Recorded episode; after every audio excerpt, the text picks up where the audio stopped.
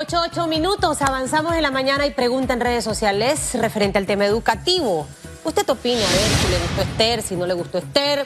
El gobierno presentó ya en cadena nacional esa estrategia de educación multimodal en Panamá. ¿Usted cree que este plan eh, va a llenar esas expectativas de la educación panameña? Usted puede participar esta mañana utilizando el hashtag radiografía. Continúa con nosotros el doctor José Manuel Terán y va a continuar esta mañana hablando de otros temas interesantes referente al tema de COVID. Doctor, una de las cosas que ha mencionado mucho la población panameña es, me hice la prueba y se han demorado días y días y días en entregármela. En, en, cambio, hay otras pruebas que se practican y se dan los resultados con más facilidad. Quisiera entender un poco esta mañana el por qué ocurre esto. O sea, eh, si, por ejemplo, pienso yo, el caso es negativo, a lo mejor va a demorar más en que te digan es negativo, o de repente, dependiendo del tipo de prueba que se le aplique a la persona. ¿Por qué ha ocurrido esto? Y si tiene alguna injerencia con la cantidad de casos que tenemos en este momento, que se hayan acumulado, por decirlo. Sí, el, el tipo de prueba es importante. No es lo mismo hacer una prueba para la detección del mismo virus, como podría ser la prueba de PCR o la prueba de antígenos. La prueba de PCR demora mucho más, es mucho más laboriosa, pero la prueba de antígenos tiene una facultad importante. En aproximadamente 30, 40 minutos, nosotros tenemos un resultado. Cuando la PCR puede, podría demorar tres o cuatro horas en el proceso de eso, pero demora mucho más en eh, simplemente estar accesible al médico o al, mismo paciente para determinar una conducta. No es lo mismo llegar a un hospital y en 40 minutos o en 30 minutos saber si esa persona es COVID positivo o es un COVID negativo, a tener que esperar 48, 32 horas para entonces tomar una conducta al respecto. Mientras tanto, lo mantenemos en un área eh, con una sospecha diagnóstica. Sin embargo, la prueba de antígeno que fue recientemente aprobada por el órgano y que ya está en, uso es sumamente importante. Entonces tenemos también las pruebas serológicas. Esas son las pruebas para determinar si la persona ha estado expuesta al virus en algún momento,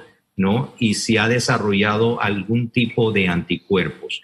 Esta no es una prueba diagnóstica, pero sí nos va a decir el porcentaje de la población ha estado en contacto con el virus. Así que esto sí es importante y yo me inclinaría por las pruebas de antígeno, que es una prueba en la cual eh, se puede inclusive realizar dentro de ese muestreo que se hace en las comunidades. Ahora, estas, estas pruebas estuvo el doctor Xavier San Llorens hace dos semanas conmigo, precisamente aquí en Radiografía y obviamente, eh, no de, los tres tipos de pruebas, esta que usted menciona también es la que él hacía referencia, que era, que era muchísimo mejor practicarla. Pero ¿qué ocurre? Es más cara, eh, no la tenemos en Panamá.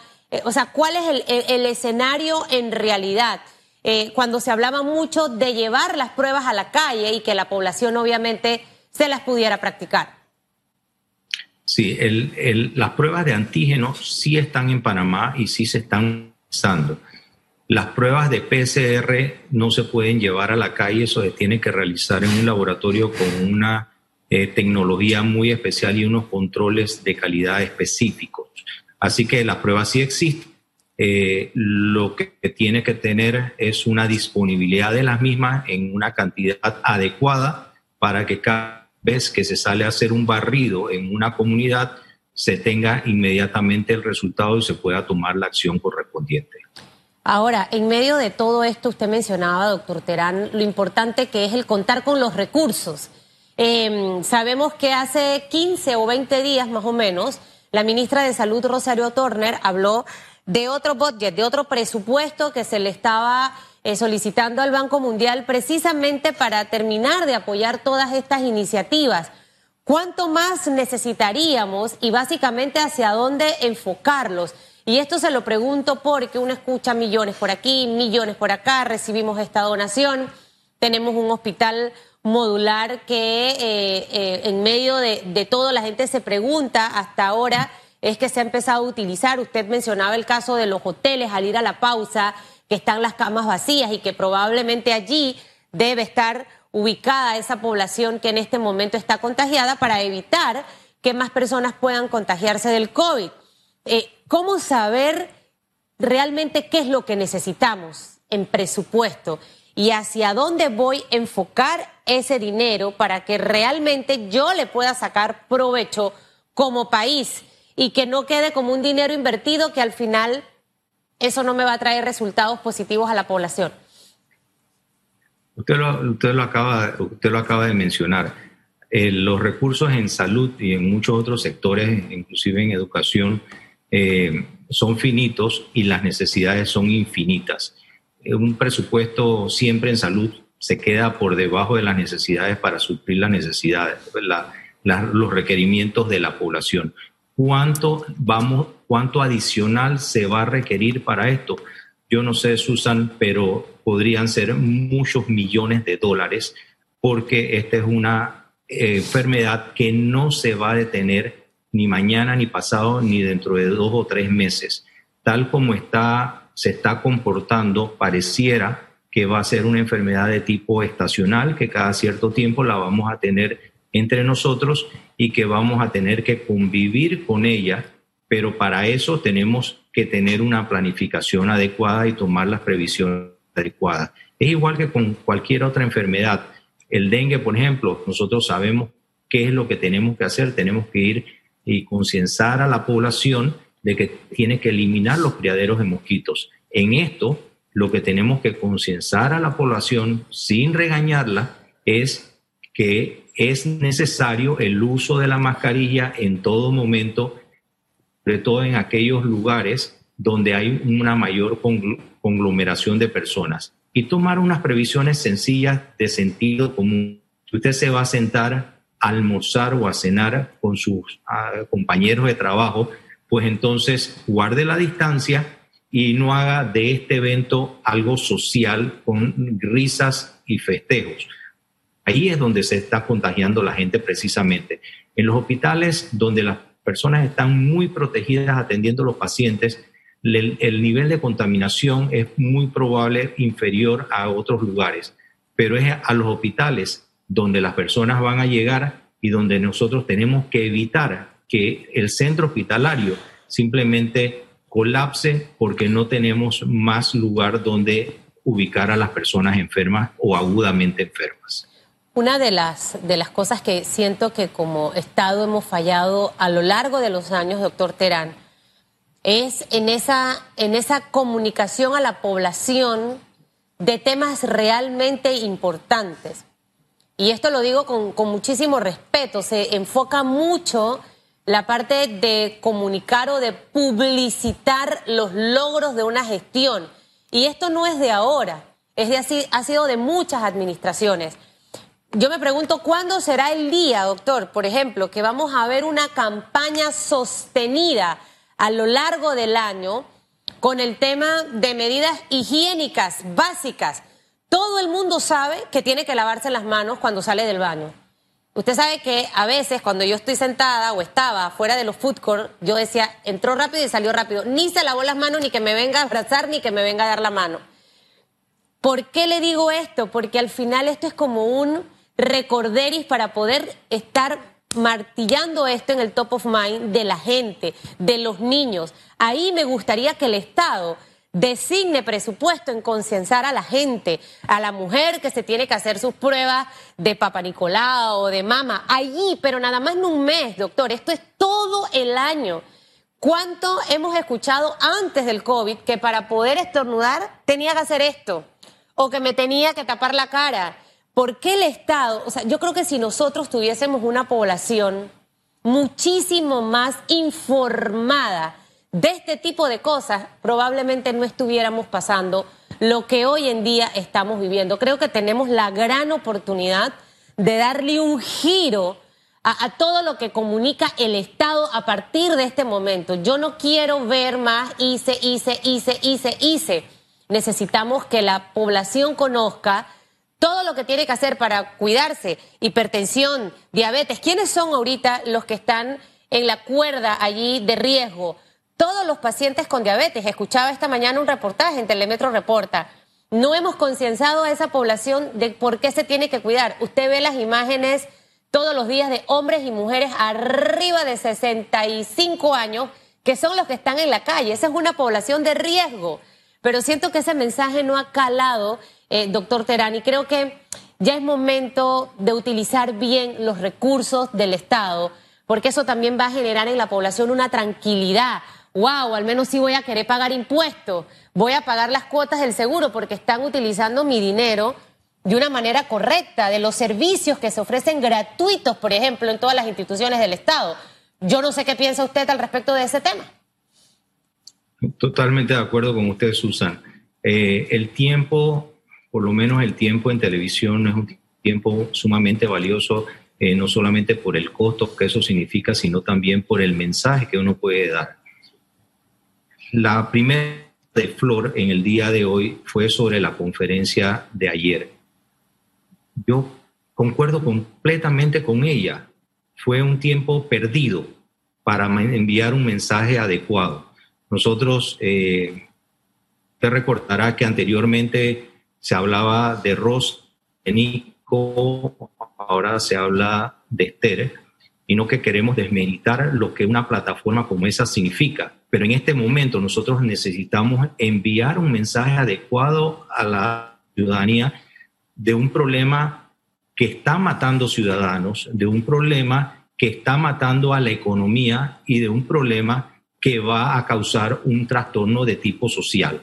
Necesitamos Ayer era el momento para que el presidente hablara sobre su plan económico de reactivación. Eso es importante.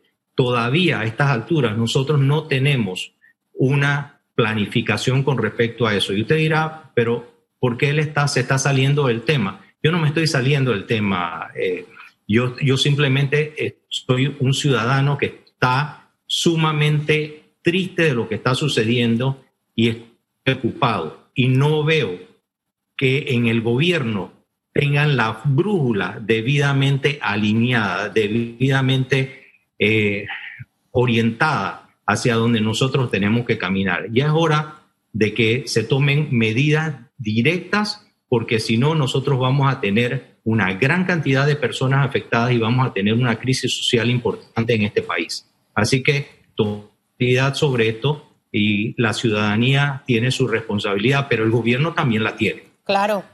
Y es que ahí hay que reforzar el tema del bono, insisto, eh, doctor Terán. Y me gustaría que esto lo escuchen de una manera eh, proactiva eh, los representantes del gobierno y no como una crítica destructiva. Yo conozco mucha gente que no ha recibido el bono.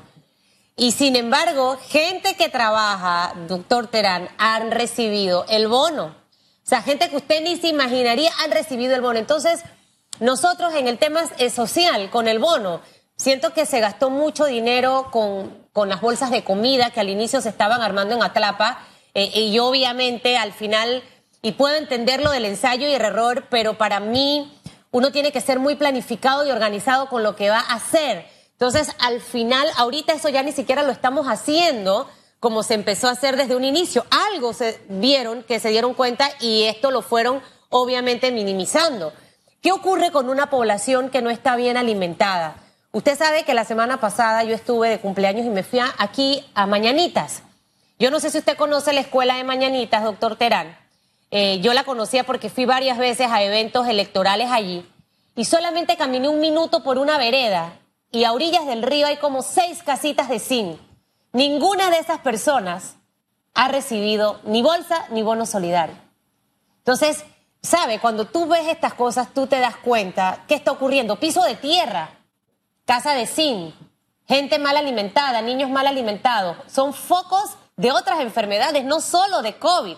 Entonces, estamos hablando ahorita mismo del tema COVID, pero ¿qué ocurre si ese niño se complica con una influenza, doctor, o ese adulto mayor que vive allí se complica de una influenza. ¿Qué ocurre si el mosquito lo pica porque estás a orilla de un río donde no hay salubridad? O sea, estamos hablando de que las personas que ahorita mismo, más allá de que no estén trabajando, tampoco están siendo alimentadas bien. Y hay que prestarle atención a esto. ya era para haber agarrado un ministro, hey, quiero que este tema se resuelva, tienes una semana, quiero una estrategia. Eh, de cómo vamos a terminar de distribuir esto, porque en realidad hasta gente en el extranjero le llega el bono, doctor Terán, que obviamente no lo pueden cambiar porque están en el extranjero. Entonces, señores, hay que ser mente abierta, escuchar lo bueno y escuchar lo malo para empezar a corregir. Siento que estamos en el momento oportuno de hacerlo. La gente que sale a trabajar, no todo el mundo tiene tampoco la facilidad de poder sacar su salvoconducto. Eh, la semana pasada tuve que ayudar a una amiga, su esposo fue a, sacarlo y otra persona con su número de cédula había sacado el salvoconducto. Imagínese. Entonces son situaciones que no son inventadas, son cosas que se están dando en este momento, doctor, y que al final van a agudizar un poco más la situación tan tensa que estamos viviendo. Sí, sobre todo la, situación social. Eh, hace muchos años yo escuché a un representante del Banco Mundial o del Fondo Monetario Internacional decir que eh, no iba a haber una muralla suficientemente alta en una casa que detuviera el avance de la pobreza. Y esto es un mensaje sumamente profundo porque las personas hoy en día tienen algún tipo de pero ante el hambre y ante las necesidades de las personas podemos abocarnos a una crisis social de incalculable perjuicio a nivel, a nivel nacional y debemos hacer todo lo necesario para evitar esta situación. Eh, y eh, un, un, tema que usted abordó hace un ratito que yo quisiera eh, profundizar es no estamos solamente con un problema de COVID, estamos con un problema de salud por otras enfermedades que hemos ido descuidando, de cirugías que no se han hecho precisamente porque no se quieren ocupar las camas producto de esas operaciones. Y tiene lógica, pero esa lógica tiene sus repercusiones, tiene sus repercusiones y ya estamos viendo. Los cuidados intensivos no solamente son ocupados por personas de COVID, hay los infartos continúan, los accidentes continúan, los accidentes cerebrovasculares continúan, eh, las vesículas hay que operarlas, las apéndices hay que operarlas, los partos continúan. Las personas con una cesárea, tú no le puedes decir, no regresa para esa cesárea dentro de tres o cuatro meses, porque eso no es, no es importante. No, eso hay que hacerlo. Y hay que hacerlo bajo un ambiente peligroso donde estamos sometidos eh, tanto el personal médico como el mismo paciente a eh, contagiarse de una enfermedad. Cada día, cada día, Susan, nosotros vemos a más médicos que son afectados por el COVID. Y esa es la primera línea o tal vez la única línea que existe para defender a la ciudadanía de este problema. Entonces, ahí debemos abocar nuestros recursos y garantizar que no tengamos que ver esas escenas dantescas que veíamos de Italia o de España, con el personal de salud con un pedazo de plástico que era lo que se cubría o, un, o una mascarilla que tenía que utilizar durante una semana porque no había ese recurso. Por eso digo, el COVID nosotros sabemos cómo se está comportando. Lo lamentable es que nosotros estemos caminando varios kilómetros detrás del COVID cuando deberíamos estar por delante de él. ¿Qué mensaje para cerrar, doctor Terán, le envía a la población que nos ve y nos escucha? El continuar, obviamente, con las medidas de seguridad. Nosotros, al final, cada uno es nuestro propio cordón de seguridad, doctor. Creo que si al final nosotros ponemos de nuestra parte, vamos a poder también hacer nuestro aporte al país para tratar de que poco a poco eh, podamos ir reactivando la economía el cuidarnos, el mantener eh, estas, estas conductas de higiene que teníamos al inicio. Eh, ¿Cuál sería su mensaje? ¿Hay que estresarse por esto eh, o hay que tomarlo con normalidad? Y obviamente simplemente cuidarse y protegerse. Y las personas que quedaron pendientes de cirugías tienen que cuidarse todavía más porque obviamente están en una situación más complicada, personas que tenían que ser operadas en marzo, abril, mayo, y que obviamente van a tener que postergar su fecha de cirugía. Bueno, es que el mensaje final sería el mensaje inicial. Y el mensaje inicial era, tienes que lavarte las manos, tienes que mantener un distanciamiento físico de la persona no social, porque esto siendo a través de, esta, de este medio no es un distanciamiento social, es un distanciamiento físico eh, y tenemos que mantener todas las previsiones de limpieza en nuestros hogares y nuestros sitios de trabajo. Eso es el inicio de la campaña, protegerse en ese sentido. Si no tienes algo que hacer en, afuera, pues es preferible que estés en tu casa. Eso es algo sencillo de sentido común y tenemos que forzarlo, porque las personas que hoy están celebrando eh, sin las debidas precauciones eh, en grupos masivos, al final son las personas que se van a contagiar y que dentro de 10 días van a quedar en un hospital donde tal vez no van a tener los recursos para atenderlo. Y es sumamente triste, como sucedió en otros países, que un médico tenga que llegar a decidir a qué paciente se le pone el último respirador o se le entrega la última cama de un hospital. Y eso lo mencionaba alguien aquí la semana pasada, doctor Terán, que ese debe ser el punto al que no tenemos que llegar como país. Es lo que hay que evitar. Muchísimas gracias, doctor, por haber estado con nosotros esta mañana. Interesante el haber conversado de muchos temas relacionados con el COVID.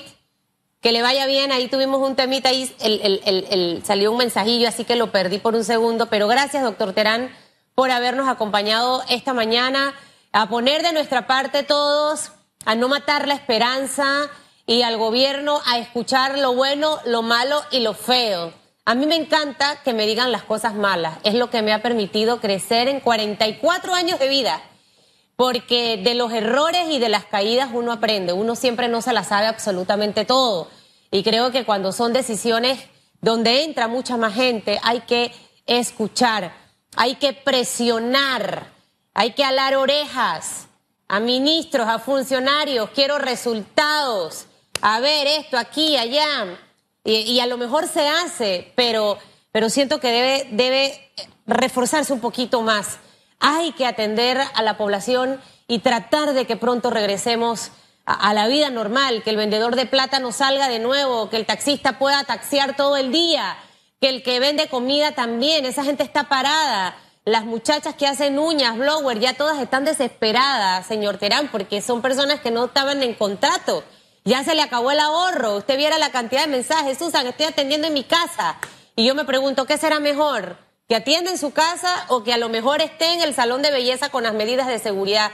Siento que son cosas que hay que colocar en una balanza porque la verdad es que sin plata la gente no puede avanzar y sin plata tampoco podemos garantizar salud para que el Estado pueda obviamente hacerle frente. Así que gracias, doctor.